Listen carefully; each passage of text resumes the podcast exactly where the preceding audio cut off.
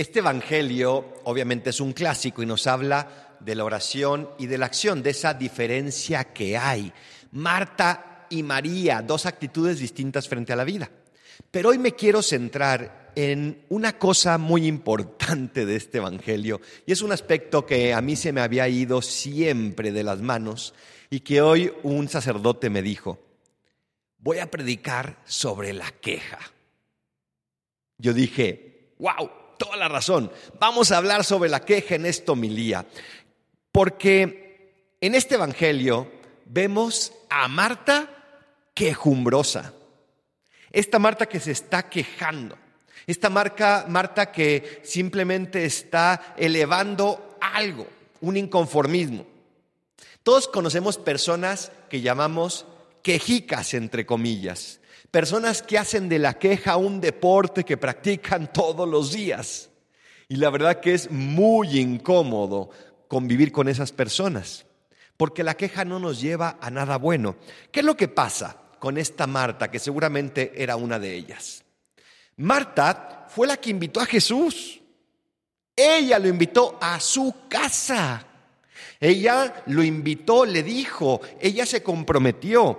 Marta lo organizó, Marta seguramente pensó todo el menú, todo lo que iban a hacer, etcétera, etcétera. Marta seguramente no involucró a su hermana, porque yo soy la que sabe hacer bien las cosas. Y por eso me quejo cuando los demás o no lo hacen o no lo hacen como yo quiero que lo hagan.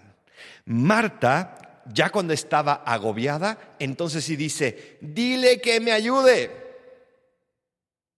cuando ya llegaba hasta acá, pero no comenzó desde el principio en comunión. ¿Acaso no nos ha pasado eso a nosotros?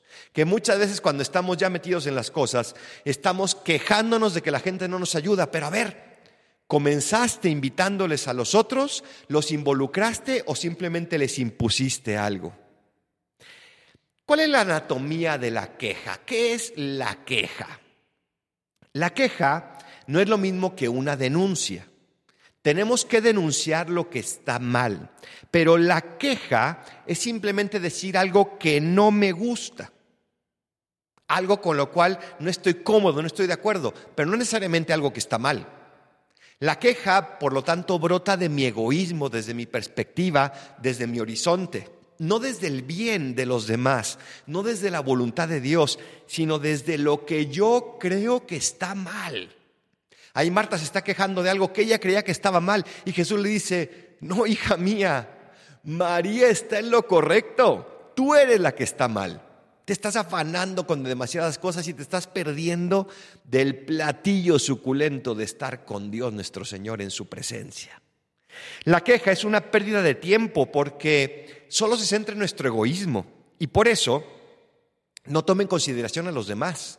Todo es desde mi perspectiva todo es desde lo que yo opino, lo que yo creo, lo que yo considero. La queja finalmente demuestra cobardía por no hacer lo que se debe y conformarse simplemente con quejarse. Ahí, por ejemplo, Marta le fue a decir a Jesús que le dijera a María, oye, ¿por qué no le dices tú? Se queja nada más. ¿Qué consecuencias hay? Hoy estamos en una sociedad que podríamos llevar, llamar en muchos sentidos quejica. ¿En cuántas redes sociales no simplemente vemos y disfrutamos, aprendemos, sino que volcamos nuestras frustraciones y nos quejamos, pero sin hacer nada para mejorarlo? ¿Cuántos grupos de WhatsApp, por ejemplo, en los colegios de mamás, que se quejan, quejan, quejan, quejan, quejan? ¿Y qué hacen? ¿Qué aportan? ¿Cuántos comentarios en Twitter que simplemente es una queja, es un desahogo, pero no se comprometen para hacer nada? La queja tiene consecuencias porque es un agujero negro que chupa toda la energía y por eso agota a las personas que los escuchan. ¿Cuántos de nosotros hemos estado en esos grupos donde hay una o muchas personas que se están quejando, quejando, quejando, quejando? Ya ni los quieres abrir y te quieres salir, pero te da vergüenza salirte. La queja crea un ambiente pesado, No un ambiente de libertad, no un ambiente constructivo, sino un ambiente pesado. Yo imagino a los pobres que sí estaban ayudando a Marta y cómo estaban allí. Es que cómo es posible que esta María no venga a ayudarme y está ahí nada más de floja, y etcétera, etcétera, etcétera. Y los que estaban ayudando decían, oye, ¿y por qué no nos haces la vida alegre a nosotros que sí estamos ayudándote? La queja crea ese ambiente que no invita. La queja además engendra otras quejas. Porque al centrarnos en nosotros mismos y en nuestro egoísmo, siempre va a haber más cosas de las cuales quejarnos porque hay muchas cosas que no nos gustan. La queja finalmente quita credibilidad. Ahí viene la quejica. Ahí viene la persona que siempre dice lo que está mal, pero nunca hace nada por solucionarlo. Ya ni le voy a creer porque yo sé que es desde su perspectiva y yo he vivido otras cosas. ¿Qué hacer por lo tanto? frente a estas quejas que nosotros engendramos. ¿eh? Aquí te invito a no pensar en los que se quejan, porque yo y tú nos quejamos también todos los días. Tal vez no nos damos cuenta porque decimos, no, es que esto sí es cierto. No, no, no, no, no. También tú y yo nos quejamos muchas veces. También tú y yo somos ese agujero negro que chupa energías. ¿Qué hacemos, por lo tanto, para convertirnos más bien en una fuente de alegría, de paz, de serenidad? Lo primero es estar como María, alimentarse de Jesús, contemplar a Jesús, escucharlo a Él y sobre todo hacer lo que Él nos diga.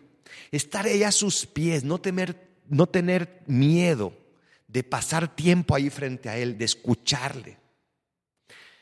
Lo segundo, ya desde esta perspectiva sobrenatural, aprender a ser críticos, no criticones. Los criticones son esos que se quejan siempre. Los críticos son esos que analizan la realidad, ven dónde está lo negativo y hacen algo para cambiarlo. Qué distinto es una persona crítica a una persona quejica, a una persona criticona. La persona que quiere cambiar sus quejas, por lo tanto, se dará cuenta de lo que está mal, pero se preguntará, ¿qué puedo hacer yo para cambiar esto? ¿Qué puedo hacer yo para mejorarlo? Si una de las cosas es ir a denunciarlo, hazlo. Por supuesto que hazlo. Pero no simplemente que te quedes ahí, sino yo desde mi ser, ¿qué puedo hacer? ¿Qué puedo trabajar? ¿Qué puedo cambiar para que esta realidad también cambie? También, otra cosa sumamente importante, aprendamos a ver también lo positivo desde la esperanza.